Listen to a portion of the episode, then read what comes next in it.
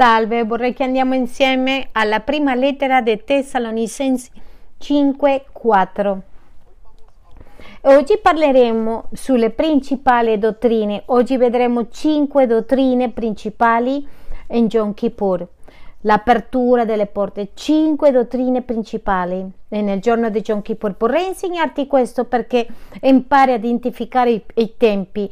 È necessario che tu impari che cosa Dio vuole fare in queste feste. Ho selezionato 5 delle dottrine più importanti per istruirci come Chiesa ed imparare i tempi e riconoscerle di un modo molto semplice. Ma prima di menzionare questo, vorrei darti dei motivi per cui tu devi sapere queste dottrine. Parola, la parola dottrina significa insegnamento, cinque insegnamenti chiavi sull'arrivo di Cristo. Voglio aiutarti a che tu ti prepari nel tuo cuore. La prima ragione per cui noi abbiamo bisogno di imparare queste dottrine la troviamo nella prima lettera dei Tessalonesensi 5, versetto 4. Il, la Chiesa deve essere pronta, preparati. Io come pastore, noi come il corpo di Cristo, noi come gruppo di pastori abbiamo bisogno di darvi strumenti e la parola di Dio dice in Tessalonicensi 5:4 dice: "Ma voi fratelli non siete nelle tenebre, così che quel giorno abbia a sorprendervi come un ladro." Pastore, nessuno sa il giorno e l'ora. L'abbiamo parlato tutti questi giorni. Abbiamo parlato che la Chiesa non sarà al buio. Quella, quale Chiesa? Quella che non dorme, quella che aspetta. E non saranno sorpresi.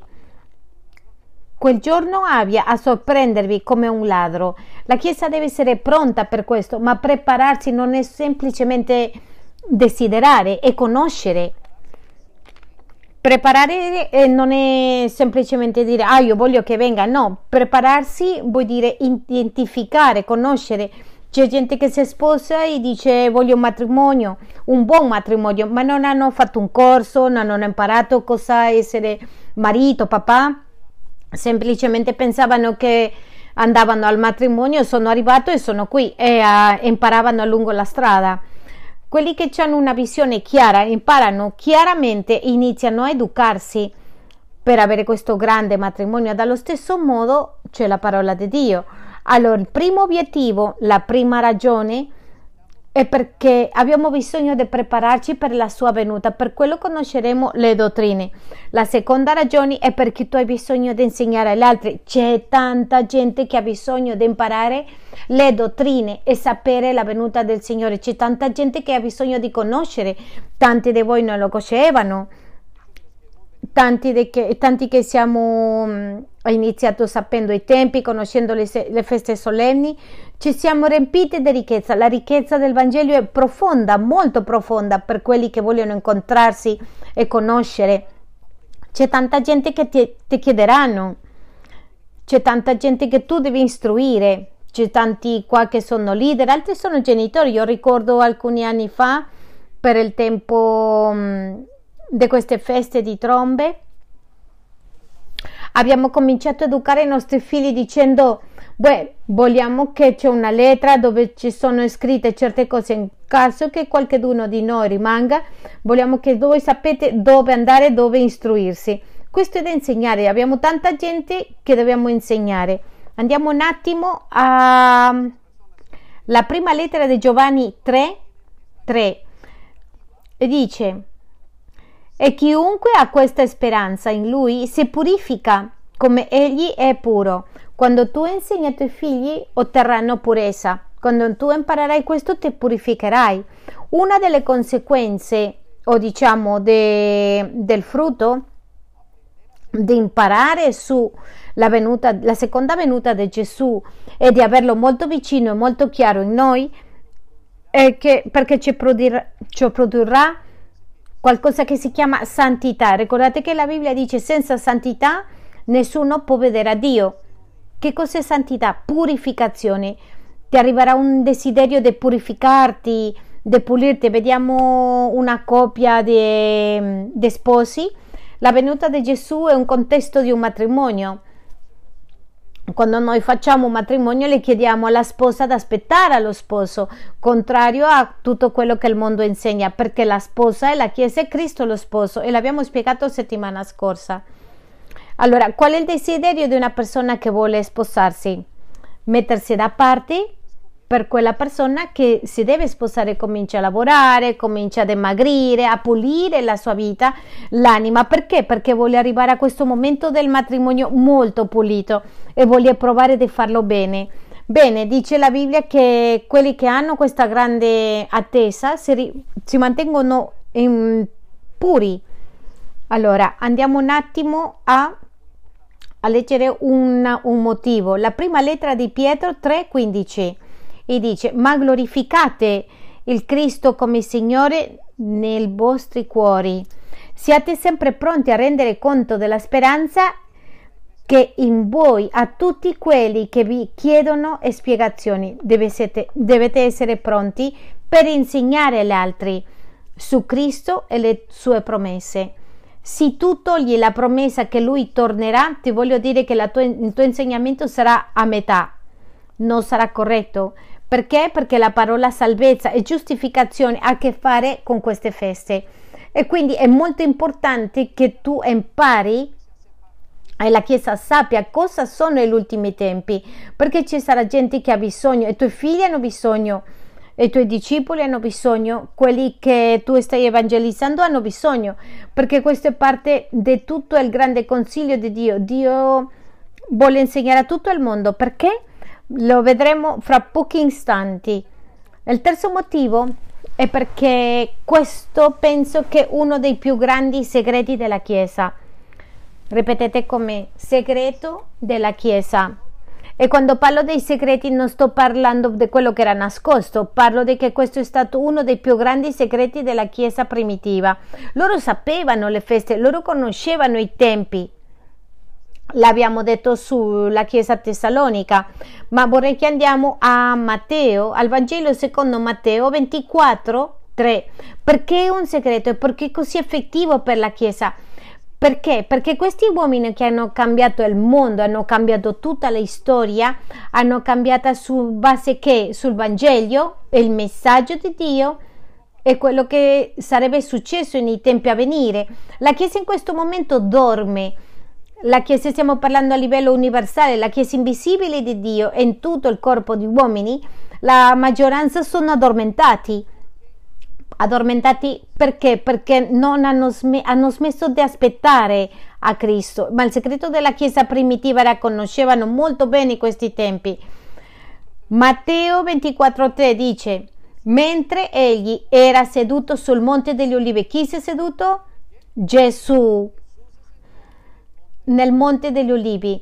Guardate, quando lui si è seduto i suoi discepoli hanno approfittato a chiedere qualcosa e che cosa le hanno chiesto? Guardate cosa dice. I discepoli gli si avvicinarono e disparse dicendo dici quando avverranno queste cose e quale sarà il segno della tua venuta e della fine dell'età presente.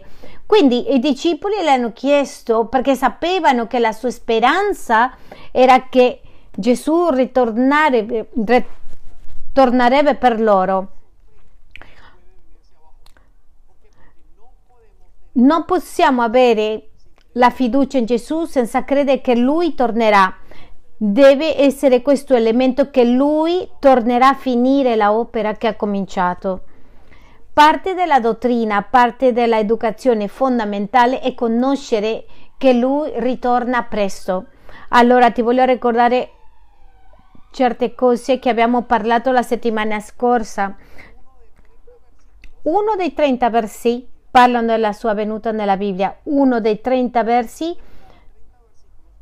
parlano della venuta di Gesù, perché la Chiesa non lo, non lo dice più, perché i credenti non lo aspettano. Tu aspetti che questo weekend arrivano i soldi per pagare l'affitto, altri aspettano che il matrimonio si soluziona questo weekend ma pochi aspettano che Gesù venga e per questo abbiamo un grosso problema con la santità. Non hai una sensazione che lui arriva presto, che devo essere pronto. Per questo molte volte ai figli dici, eh, quando i miei figli si convertono, che succede se tu non fai quello che devi fare oggi e Dio arriva domani e i tuoi figli si perdono nell'inferno. E parlo dei tuoi figli perché è la cosa che più fa male.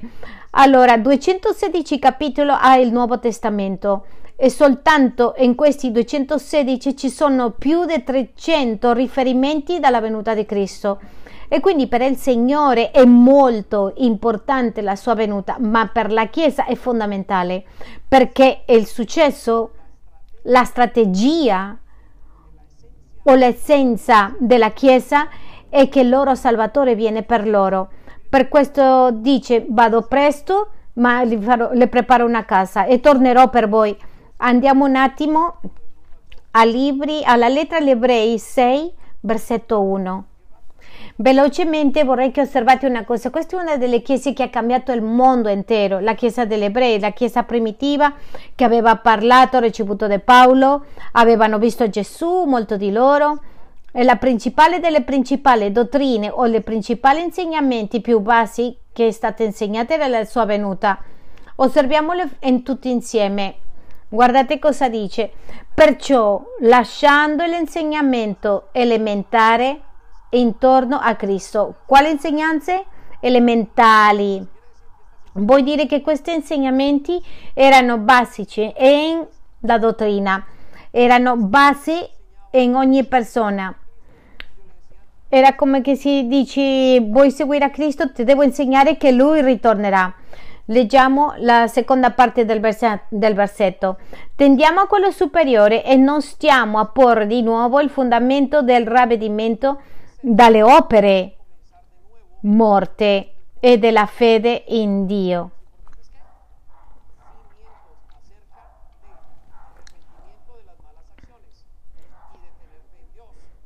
Pentimento, ravvedimento delle opere morte. Allora leggiamo il versetto 2 della dottrina dei battesimi, dell'imposizione delle mani, della resurrezione dei morti e del giudizio eterno. Il successo, il grande segreto della Chiesa primitiva era ad aspettare la venuta del suo re. E questo segreto non è cambiato fino ad oggi, è ancora nello stesso posto. Tu ascolti, tu leggi su quello che Paolo ha detto e Paolo dice arriva presto. Leggete su Giovanni e Giovanni dice perché nessuno si è vergognato quando lui torna. Leggi su Pietro e Pietro cosa dice? Parla sulla speranza a venire, il glorioso che riceveremo. Tutti gli apostoli si concentrano sulla venuta di Gesù. Quasi tutti Vangeli, no, tutti i Vangeli menzionano caratteristiche della venuta di Gesù. Perché è così importante? Perché è ciò che mantiene viva la speranza della Chiesa. Questo si chiama la grande attesa e qui vediamo la chiesa primitiva di Gerusalemme, una delle cose che segnavano la dottrina, la sua conoscenza principale era il ritorno del Messia. E stai aspettando il Messia? Siamo nella stagione del ritorno del Messia, il ritorno del Re. Quindi voglio darti cinque dottrine principali che abbiamo trovato nella festa delle trombe e la prima è la dottrina, l'insegnamento che saremo rapiti e trasformati. Ripetiamo insieme, rapiti e trasformati. La prima, allora, la prima dottrina che troviamo fondamentale nella parola di Dio su questo tempo delle trombe è che la Chiesa sarà rapita sarà alzata, revocata. Questo si chiama in greco la parousia della Chiesa e questo è molto comune in mezzo di tutto il cristianesimo, ma ci dimentichiamo di una parte, la trasformazione della Chiesa. Ora voglio che andiamo a mm, Genesi 6, versetto 5, per comprendere un pochettino di più. Io voglio che questa dottrina sia registrata nel tuo cuore. Il Signore torna c'è un rapimento e c'è una trasformazione. Andiamo insieme. Genesi 6, versetto 5 perché è importante un, una rapi- una rapimento e la trasformazione. E dice: Il Signore vide che la malvagità degli uomini era grande sulla terra e che il loro cuore concepiva soltanto disegni selvaggi in ogni tempo. Quando Dio ha fatto all'essere umano non l'ha fatto cattivo, Dio non ha creato con cattiveria, ma ha dovuto dare una cosa che si chiama libero arbitro.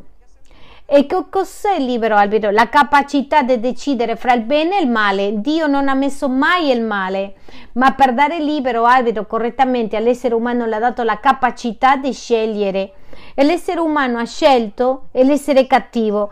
Per questo più avanti ci dice nel versetto 6 nella storia delle, della creazione dell'essere umano dice il Signore e i desideri sono diventati cattivi e qui dobbiamo pensare ai nostri figli, genitori. Tu penserai che tuo figlio di 4 anni, 5 anni, 6 anni, mia figlia quando aveva 3 o 4 anni non erano cattivi. No, la cattiveria viene nell'essere umano. Ereditiamo il male dei nostri antenati.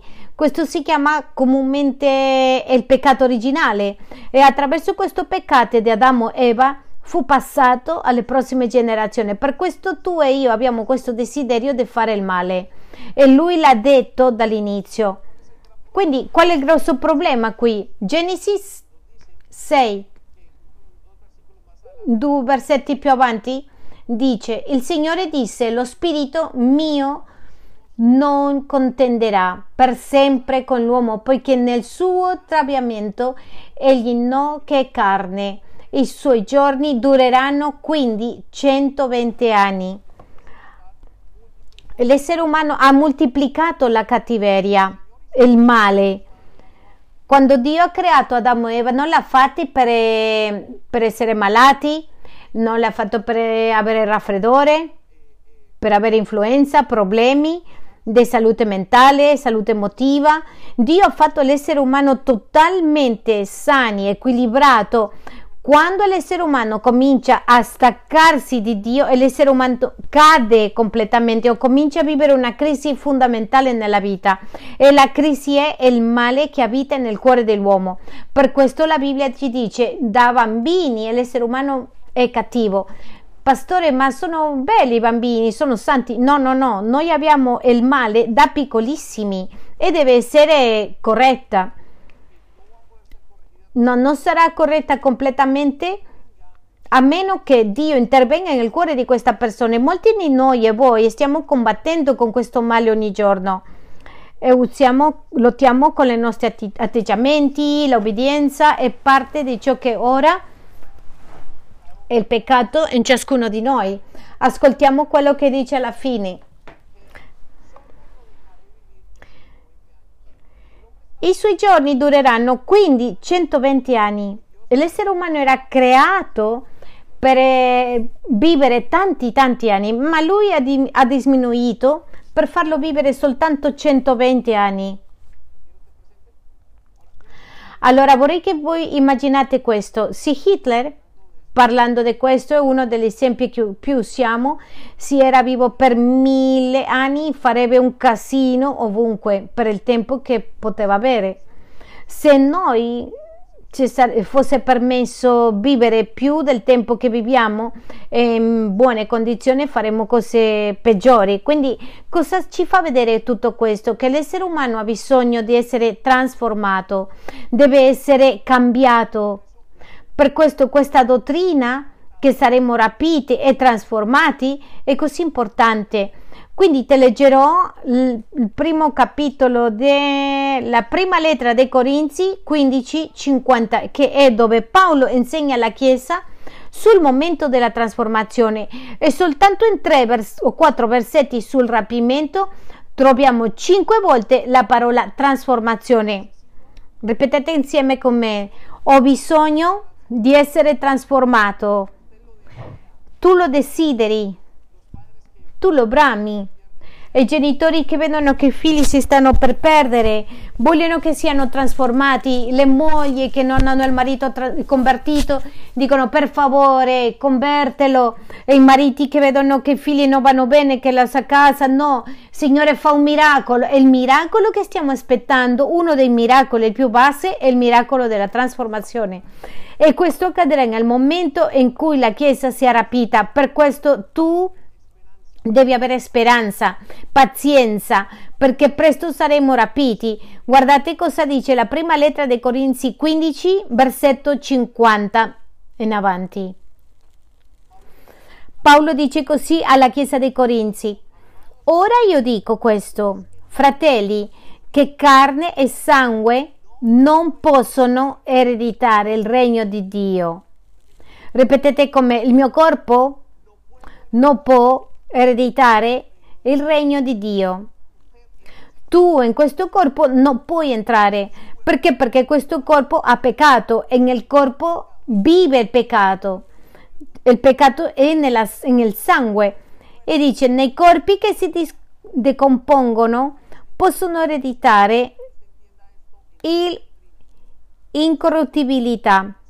Per questo il tuo corpo si ammala, invecchia, per questo succede, arriva un momento in cui semplicemente sbiadisce. Il tuo corpo e il mio corpo non possono ereditare. Questa è una dottrina principale per la parola di Dio. Per questo hai bisogno di un rapimento. Versetto 51, concentriamoci. Ecco, io vi dico un mistero, un segreto meraviglioso. Non tutti morremo, ma tutti saremo trasformati. Ripetete con me, trasformati. E sottolinea questa parte qua. La Bibbia parla di dovuto a questo corpo non può più entrare al regno dei cieli, avrà bisogno di essere trasformato. E questo per noi, Paolo ci dice, è un segreto meraviglioso. Perché è un segreto meraviglioso? Perché anche se tu vai e ti metti botox, ti togli un pochettino dei fianchi, se ti mettono un braccio diverso, tu non cambierai. Perché? Perché il cambiamento deve essere interno, anche se te, nonostante ti fanno un cambiamento di cuore, non smetterai di avere un brutto carattere. Se c'è un cambiamento, un, un trapianto nel tuo cervello, non smetterai di, di, non potrai cambiare perché dentro di te c'è la cattiveria. Paolo dice questo corpo che è pieno di male si riferisce all'interno del suo corpo. Per questo l'uomo deve uscire dal suo corpo. E questo dice quando succederà nel versetto 52. In un momento, in un battere d'occhio, al suono della ultima tromba. Ripetete con me. L'ultima tromba. Siamo in, tre, in tempi di trombe. Tu devi fare link, il collegamento per questo diciamo che sarà in queste, in queste date, quando il Signore torna per la sua Chiesa. Squillerà e i morti risusciteranno incorruttibili e noi saremo trasformati. Ripetete, trasformati. Torna di nuovo la seconda volta che dice di nuovo saranno trasformati. La dottrina della trasformazione del corpo è essenziale e la sua teologia, in quello che tu sai di Dio. Versetto 53. I nostri corpi hanno bisogno di essere trasformati. E torna a dire, infatti bisogna che questo corruttibile rivesta incorribilità e che questo mortale rivesta immortalità. Per questo l'ha detto non mi, to- non mi toccare e la Bibbia dice che il corpo potrebbe fare tante cose, il nostro corpo co- non possa fare tante cose. Tante di voi trovano limitazioni. Ci sono film che si fanno cercando di trovare il, il grado della vita, la coppa della vita. Le donne investono centinaia di soldi per vedersi più giovani, per fermare questo concetto di trasformazione. Gli ospedali sono fatti per questo. E grandi uomini miliardari come Onassi nel suo tempo ha detto darei tutta la mia fortuna per vivere ancora Freddie Mercury, grande, famoso, fra tutte le cose ha detto vorrei vivere un pochettino di più. Tutti sono nella, in questa corsa che si ferma il tempo e questo è il combattimento dei, dei scienziati. Pensano che no, pensano che perché stanno cercando di uscire dalla Terra per prolungare l'esistenza dell'essere umano e sono certo che milioni e milioni di investimenti, io se avrei tanti soldi, un sacco di soldi, sarei milionario, investirei tutto quello che è in prolungare i miei giorni. Non è un scherzo. Perché? Perché so che il mio corpo invecchia e decadrà un momento. Il presidente di Russia, Vladimir Putin, mangia soltanto determinati cibi e porta i suoi chef perché? Perché vuole prolungare la sua esistenza. Non stiamo parlando di sciocchezze, l'essere umano desidera intrinsecamente nella sua naturalezza, nel più profondo, di essere trasformato. Forse tu ti stanchi, dice non ho le finanze, sono arrivati 50-60 anni, c'è gente che si cambia anche l'età. Perché? Perché non vuole invecchiare. Ma la domanda è, non vuole invecchiare, è che vuole una trasformazione tu hai bisogno di questa trasformazione e, e Dio lo sa, noi sappiamo. Sì? Molto bene, ascoltate quello che dice. 53. Infatti bisogna che questi corruttibili rivesta incorruttibilità e questo mortale rivesta immortalità. La immortalità è lì.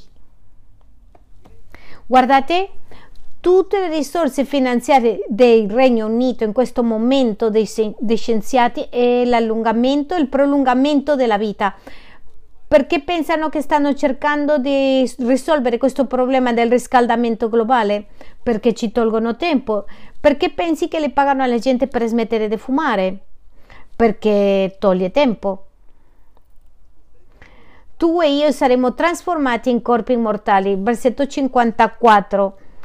Quando poi questo corruttibile avrà rivestito incorribilità e questo mortale avrà rivestito immortalità, allora sarà adempiuta la parola che è scritta, la morte è stata sommersa nella vittoria. Gesù ha promesso che l'ultimo nemico che sconfiderei è la morte.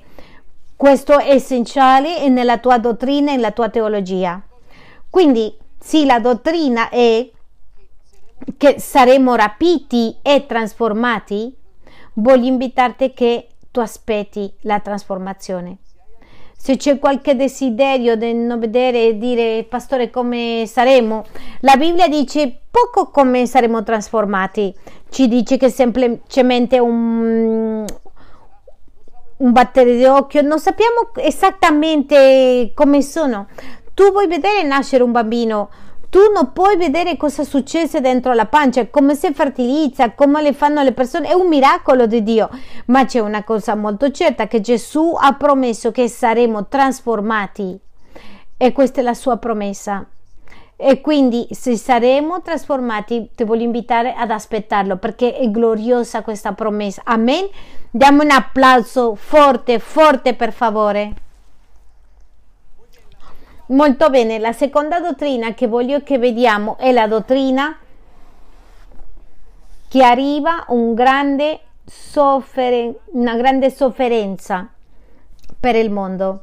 E questa è una delle dottrine più difficili, forse di, forse di capire, ma di avere in considerazione arriva una sofferenza, una sofferenza per il mondo. Perché? Perché del lato di uno dei lati più difficili delle feste solenni è la spiegazione, la parte oscura che Dio deve portare un giudizio sulla terra. Ogni giudizio ha una sentenza e l'uomo è da quando ha peccato è condannato alla morte, è condannato sotto un giudizio per il peccato. La Bibbia ci parla di sette sentenze importanti che c'è l'umanità. E il primo è il, il, giudizio per il peccato. Per questo tu ti puoi chiedere, ma pastore, perché litigano i, i bambini, i figli? Per il peccato, per un giudizio, perché tu hai una vita in conflitto. È il peccato. Il peccato richiede o già c'è una condanna per lavorare un pochettino di più andiamo al Vangelo del Giovanni 3 versetto 18 Giovanni 3, versetto 18 ci dice così. Chi crede in lui non è giudicato. Chi non crede è già giudicato. Ascoltate, chi non crede è stato già giudicato. Basicamente l'essere umano nasce in condanna. Tutti gli esseri umani nascono per andare all'inferno fino a quando hanno un incontro con il loro Salvatore e li salva per non andare al, al diavolo, all'inferno. Queste sono le parole di Gesù proveniente da subito de, dopo questo grande versetto che diciamo perché Dio ha amato tanto al mondo che ha, inviato il suo unico figlio così no, non perdersi. Subito dopo questo la gente non continua a leggere perché questo ascoltate bene perché questo è estremamente forte da, nostro, da parte del nostro Salvatore e dice perché non ha creduto il nome dell'ungenito figlio di Dio. Versetto 19. Il giudizio è questo, la luce è venuta del mondo e gli uomini hanno amato più le tenebre della luce perché le loro opere erano malvagie. Cosa hanno amato? Le tenebre. Questa è la grande condanna. E voglio sapere una cosa? Tu a volte preferisci nasconderti che Gesù metta la, tua, la luce sulla tua vita. Amiamo più l'oscurità e il buio che la luce. Questa è la nostra condanna. Continuiamo nello stesso versetto. Perché le sue opere erano, le loro opere erano malvagie era più grande il buio che la luce, perché le nostre opere erano cattive. La domanda è perché non ti dai più a Gesù? Perché non vuoi lasciare il tuo peccato? Pastore, non ho tempo. No, non è il tuo tempo. Tu ami più il buio. E che non c'è nessuno che mi insegni. No, la tua relazione con Cristo è determinata. Se ferma soltanto per un solo motivo, perché tu ami più il tuo peccato che a Dio. Una cosa è se tu non conosci Gesù, ma tu che sei seduto, che conosci esattamente la stessa cosa. Tu ami più il tuo peccato che a Gesù, punto. E non mi dare scuse, non dare scuse a Dio, perché qui c'è scritto. Continuiamo in questo versetto, ascoltiamo questo perché è molto forte perché le loro opere erano malvagie. Versetto 20. Perché chiunque fa cose malvagie odia la luce e non viene alla luce perché si nasconde la gente, perché non gli piace la luce, perché fa le cose cattive, affinché le sue opere non siano scoperte. Questo è molto chiave, eh? importante. Perché non seguiamo Gesù? Perché la Chiesa non segue Gesù? Soltanto un motivo, perché le sue opere non siano rimproverate. Hai visto quando stiamo peccando ci nascondiamo subito. Perché? Perché si vedono apparentemente quello che abbiamo dentro, ci sentiamo male, ci vergogniamo. In realtà quello che ci sta dicendo è che le tue opere saranno rimproverate. Perché un ragazzo non può avere relazioni immorali in mezzo della domenica qui a mezzogiorno perché le sue opere sarebbero rimproverate. Perché un uomo non è infidele in mezzo della congregazione perché sarà, sarà rimproverato. Che cosa facciamo? Le copriamo, nascondersi. Le nostre opere delle tenebre sono nascoste dove nessuno le può vedere, tante di queste sono nascoste nella tua mente, sono i tuoi pensieri, sono i nostri pensieri.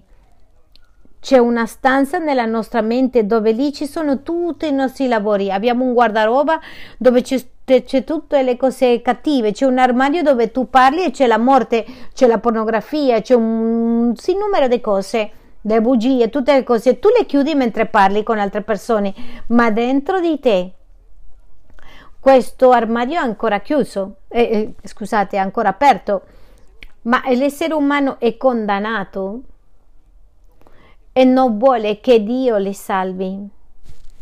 Lui è arrivato proprio giusto per questo. Se tu mi chiedi l'opera di Cristo in che cosa consiste, andiamo un attimo a Matteo, versetto 24, versetto 21. E quindi voglio che tu abbia tutto questo chiaro. Ogni giudizio ha una esecuzione di una sentenza. Voglio che pensate a questo. Oggi un giudice dice che questa persona che ha rubato o che ha violentato bambini deve essere portata in galera. Forse questa persona ci sarà 30, 40, 50 anni. C'è gente che l'hanno preso dopo morte. Ci siamo? Questo non vuol dire che questa persona non è sotto una condanna. Quello che succede è che lo devono portare al momento che paghi la sua pena o la sua condanna. E forse passi un anno, due anni, dieci anni, cinquant'anni, vent'anni. La domanda è quanto pensiamo noi che possiamo nasconderci di Dio. La verità è che nessuno si può nascondere di Dio perché è detto, c'è scritto che tutti arriveremo a morire. Subito dopo avremo il giudizio. Il giudizio finale. Parte del giudizio lo troveranno persone nella terra vivi in Matteo 24 ce lo dice. Dice queste parole di Gesù, perché allora vi sarà una grande tribolazione, quale non v'è stata dal principio del mondo fino ad ora, né mai più vi sarà. Di questa dottrina della sofferenza che stiamo parlando, la sofferenza per l'essere umano, ci sarà e quale non è stata dal principio del mondo fino ad ora, né mai più vi sarà. Un'angoscia così grande non esistirà mai per l'essere umano.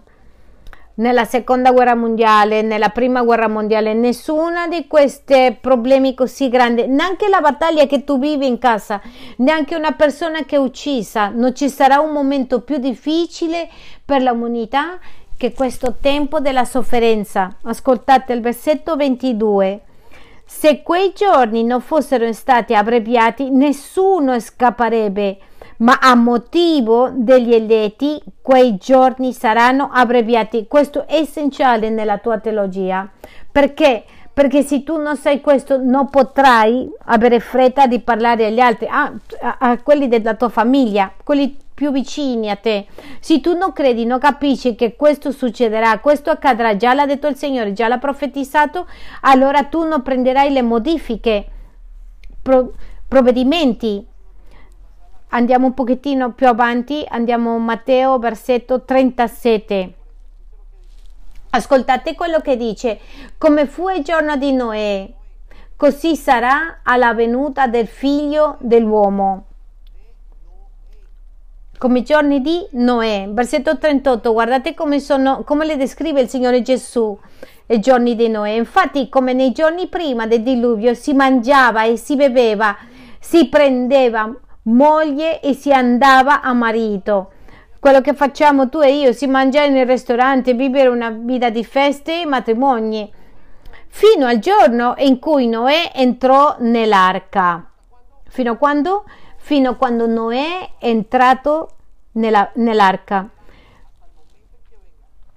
Fino a quel momento, allora 39, e la gente non si accorse di nulla finché venne il diluvio che portò via tutti quanti così sarà alla venuta del figlio dell'uomo. Voglio che voi mi capisca, me capite? E questo è un dottrinale giovani, devi prepararti per il futuro, perché se non sei convertito, se non c'è conversione, voglio che tu sappia che mi dispiace, ma dovete passare per la grande tribolazione. La grande tribolazione non è fatta per la Chiesa, è fatta per quelli che non sono Chiesa. E chi è Chiesa? Quelli che hanno messo il cuore, la sua fiducia in Gesù. Versetto 40. Allora due saranno nel campo e l'uno sarà preso e l'altro lasciato. Parole del, Ges- del Signore Gesù. E quindi voglio che tu capisca questo. Se arriva un momento di grande sofferenza per il mondo. Cosa vuole fare Dio? Che tu lo capisca e le condivida agli altri. Parlano di quello di quell'uomo, di quel giornalista francese che ha detto io non credo che il cristianesimo sia la risposta, che Gesù sia il Messia. Non lo credo perché lui ha detto, sino non credo perché quelli che se questo sarebbe vero, tutti i membri della Chiesa sarebbero in continuamente allertando le persone che dovevano morire. È una realtà. Sapete perché non condividi di Cristo? Perché non pensi che moriranno perché tu non insisti a questi ragazzi che divent- si rivolgono a Cristo, a tuoi figli, perché non pensano che andranno all'inferno, sarà come nei giorni di Noè. Perché non discipline, perché tu non capisci, perché non prendi le lettere dentro, perché tu non credi che succederà, che non accadrà questo. Ma voglio che tu sappia che la dottrina di chi sarà una grande sofferenza per il mondo è essenziale nella nostra teologia. Allora andiamo alla terza do- dottrina. È la dottrina che ci incontreremo con loro che sono morti in Cristo. Sì, ripetete, quelli che morirono in Cristo. Andiamo alla prima Corinzi 15, versetto 13. Voglio che tu sappia questo.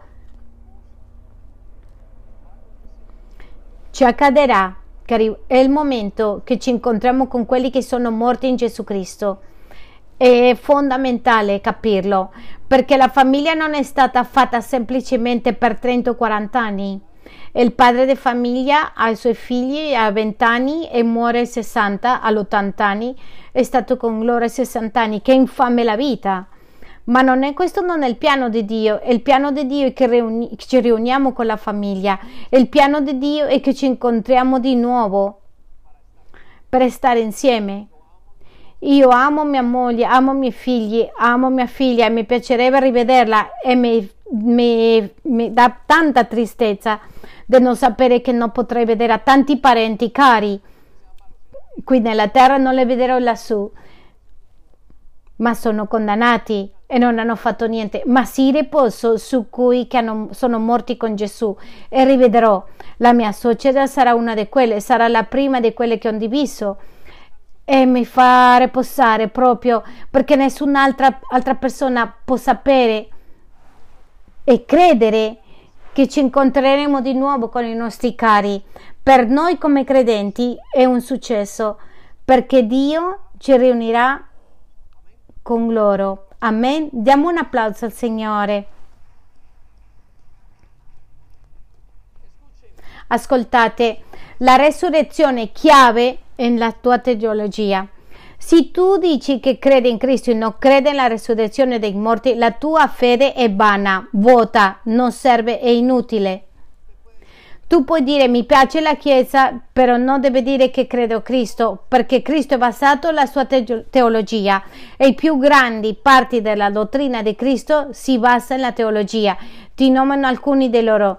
Si basa nella divinità di Gesù e nella sua resurrezione dei morti. La sovrana sovranità di Dio si basa sulla resurrezione dei morti, la giustificazione si basa sulla resurrezione dei morti, la rigenerazione, la santificazione si basa sulla resurrezione dei morti il fatto che abbiamo una vita nuova si basa sulla resurrezione dei morti. Se Gesù non è risorto, la nostra fede non ha senso e Paolo lo menziona molto bene nella prima dei Corinzi, versetto 15, versetto 13. Andiamo insieme perché ma se non vi è resurrezione dei morti, neppure Cristo è stato resuscitato.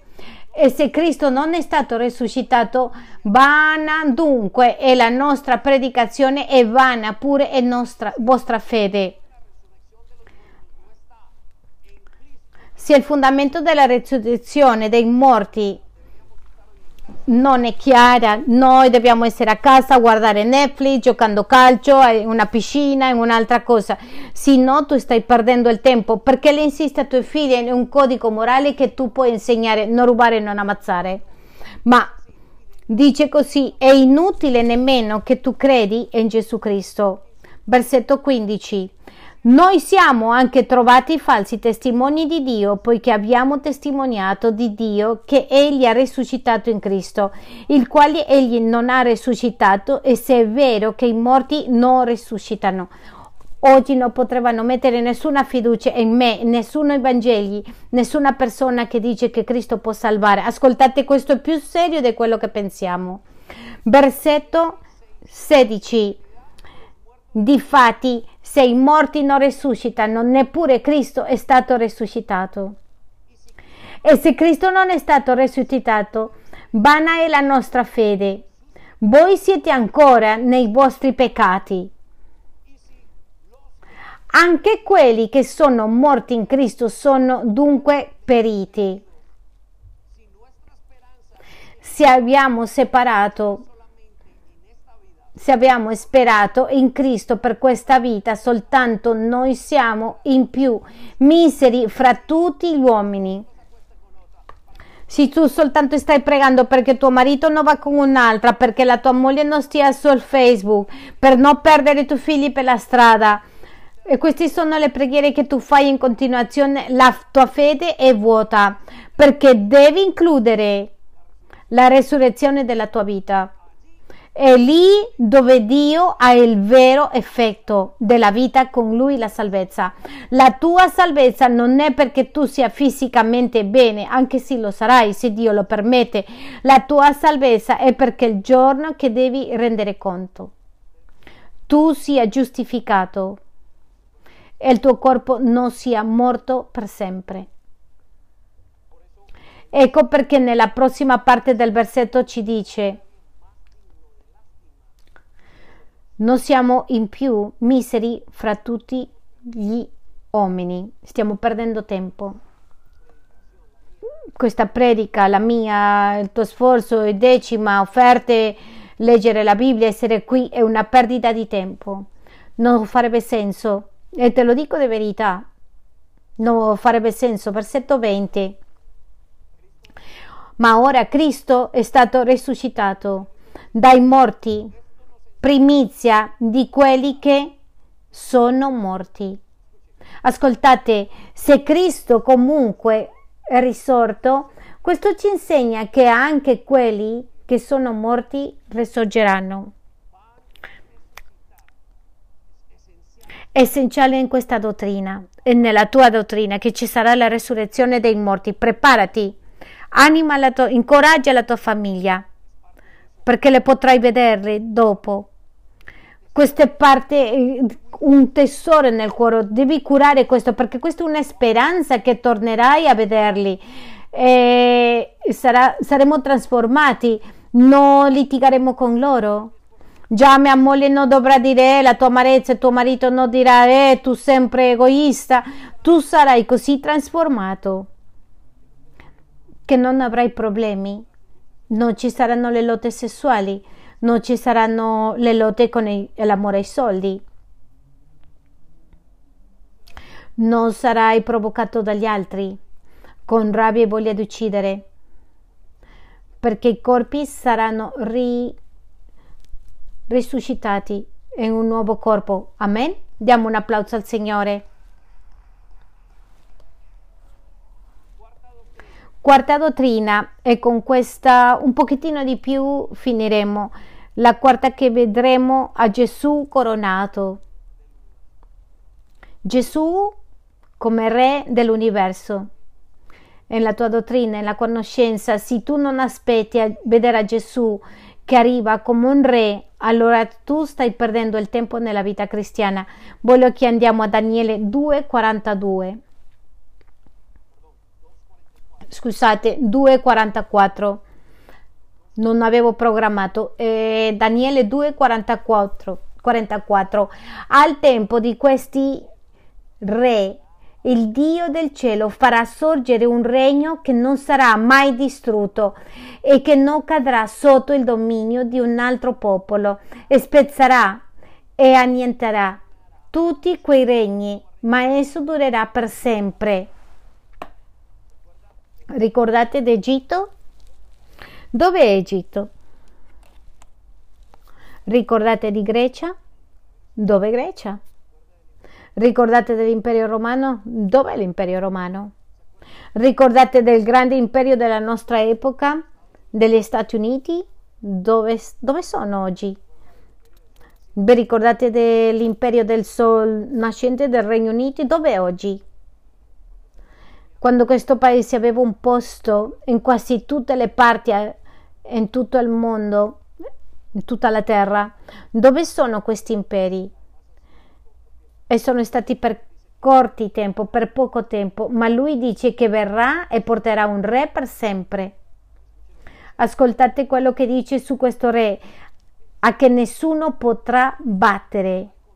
Al contrario, sarà lui chi distruisce agli altri regni, spezzerà e annienterà tutti quei regni, ma esso durerà per sempre.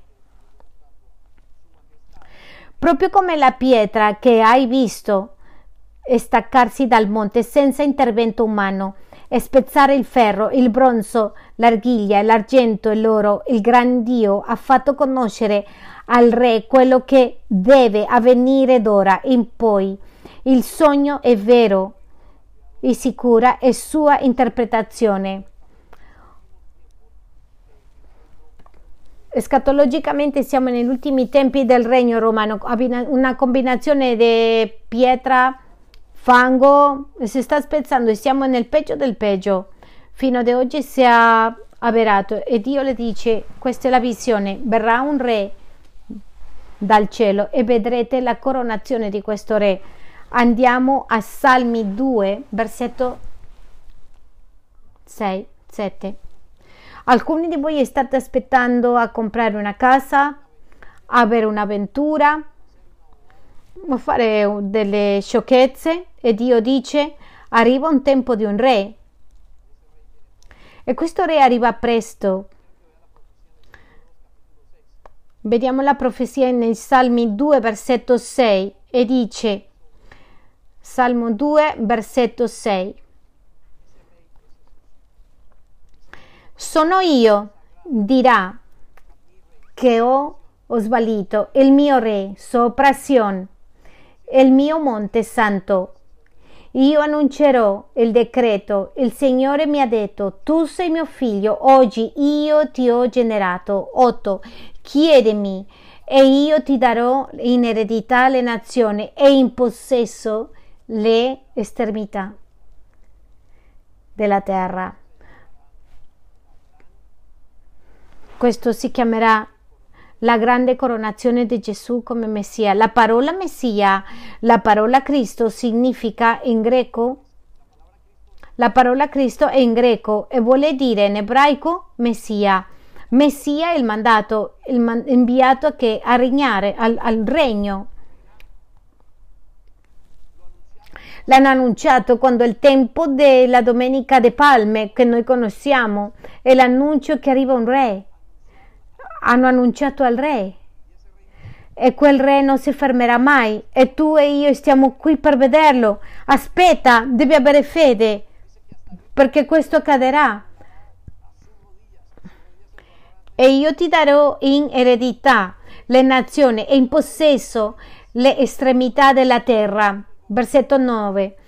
Tu le spezzerai con una verga di ferro, tu le frantumerai come un vaso di argilla. Il tuo governo interno, il governo che tu hai sulla tua vita cadrà non soltanto sono tutti governanti, sino tutto quello che tu credi, perché alcuni di noi pensiamo che siamo meravigliosi a gestire la nostra vita. Questi ragazzi pensano che fanno il corretto, non sanno neanche chi sono e noi siamo campioni a dire io sì posso gestire la mia vita. E il figlio le dice al padre no, lo so papà, lasciami, come tu l'hai fatto male io lo posso fare, lo posso anche sbagliare. Tutti sono governi che cadranno quando arriva il Messia e sarà la coronazione del grande re. Il gruppo di loda, per favore, avvicinatevi. Una verga di ferro tu le fra- frantumerai come un vaso di argilla. Ora, o oh re, siate saggi, lasciatevi correggere, o oh giudici della terra. Ascoltate, tutta la Chiesa, imparate questa lezione. Servite il Signore con timore e gioiete con tremore. Rendete ormaggio al figlio anche il Signore non sa dire e voi no speriate nella vostra via perché improvvisa la ira sua potrebbe divamparare. Beati tutti quelli che confidano in lui. Ci sarà un re che arriva. Questo re è stato annunciato. Ha iniziato l'opera bussando alla porta di casa tua. Soltanto che questo re non arriverà a conquistare tutto il mondo per obbligo. Questo re sta facendo il lavoro. Ha iniziato con il, il suo cuore, poi con il cuore di ciascuni di coloro e poi dice bussa alla porta e dice entra- fammi entrare entrerò e cenerò con te. Questo re sta bussando alla porta del tuo cuore. Lui non dice vengo per te. Lui dice permettimi lasciami entrare che voglio essere il tuo re. Lasciami entrare. Questo significa che tu devi riceverlo come re. E quando lui è re, tutta la sua vita deve essere messo sotto lui. La tua famiglia, la tua vita spirituale, la vita mentale, la tua famiglia, le tue finanze sotto lui. Tutto. Lui è il re. Di questo significa. A questo si riferisce la parola di Dio.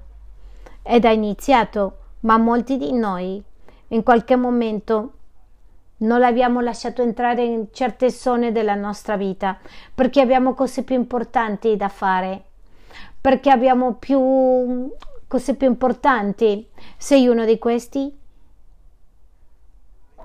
Re ti sta chiamando, ma verrà più tardi. Adesso viene come un agnello, ma dopo arriva come un leone. E la parola leone significa non la parola, la figura del leone significa che viene a giudicare e quando verrà a giudicare non potrà essere più il pentimento, le porte si chiuderanno e credo che siamo molto vicino a queste porte. Dio ti sta chiamando. Dio ti sta chiamando. Dio ti sta chiamando. Dio ci sta chiamando. Dio ci sta chiamando. C'è un re che ci chiama, Chiesa. Questa stagione l'abbiamo chiamato il ritorno del re. E siamo così vicini, così vicini. Perché non ci alziamo un attimo in piedi? Però c'è una ultima dottrina che deve essere completamente radicato e nella tua teologia, nella tua speranza di Dio. Questi cinque insegnamenti devono essere nel tuo vocabolario, devono essere nel tuo record spirituale con i tuoi figli, devono essere dentro di te prima di prendere una decisione. Passa attraverso queste cinque dottrine, prima di pensare un'altra cosa, prima di fare una mossa, prima di smettere di servire a Dio. Anche quando servi a Dio, queste cinque dottrine sono importanti per la tua vita. E l'ultima delle dottrine e che saremo ricompensati da Cristo ogni lavoro, ogni lacrima, ogni sforzo che tu hai dato nel regno dei cieli, ogni luogo, ogni sedia che hai mosso sarà ricompensato grandemente. Se tu credi che il tuo lavoro non ricompensa, voglio che tu sappia che non lo sai che Dio. Il tuo lavoro, il mio, è un mezzo per compiere grande, la grande commissione e i soldi nella tua banca è un mezzo per farlo, ma non è l'obiettivo finale. Ogni cosa che tu fai per Gesù sarà ricompensato. E la dottrina, l'insegnamento è che nel momento in cui ci incontreremo con Lui ci sarà una buona cerimonia e ricomincerà ciascuno secondo il suo lavoro. E la Bibbia dice che coloro che hanno seminato a lungo ritornerà con gioia per tutto quello che hanno fatto per costruire il regno dei cieli. Alcuni hanno smesso di costruirlo, hanno smesso di sognare perché il mondo ha portato via la visualità. e l'ha centrato nei loro regni. Non è nel tuo regno, è nel regno di Gesù, è nel regno dei cieli. Lui dice nella prima dei Corinzi 5, così fratelli miei siete firmi e costanti, crescendo nella opera del Signore, sapendo che il vostro lavoro nel Signore non è in vano. Il tuo lavoro non è in vano. Signore, però non, non vedo il risultato. Raccoglierai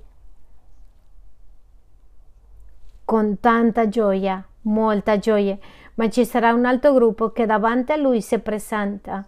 E anche se sono stati salvati. Diranno che vergogna, sono così vergognato dei miei giorni nella terra perché non ho mai fatto quello che tu mi hai detto, ho servito a Baal, ho servito all'altro Dio, ma non ti ho servito a te.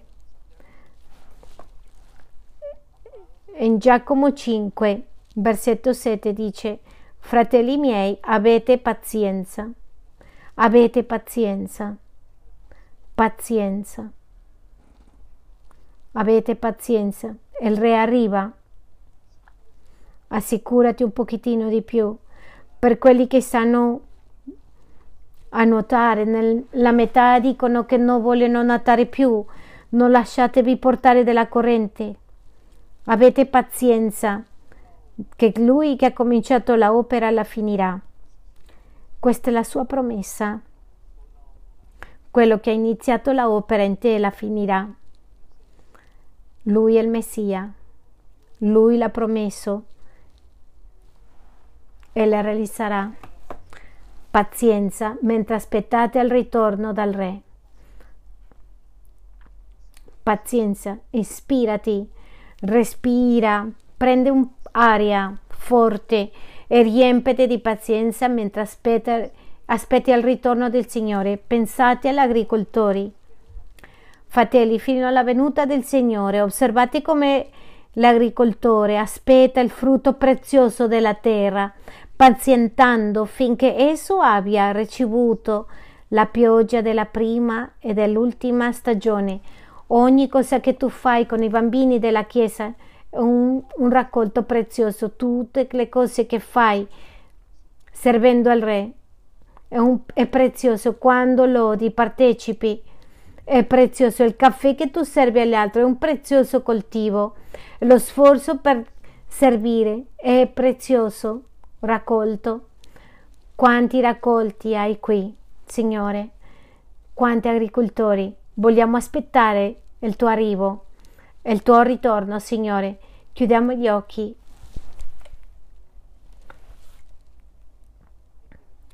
Ecco qui la tua Chiesa, i tuoi figli, il tuo popolo.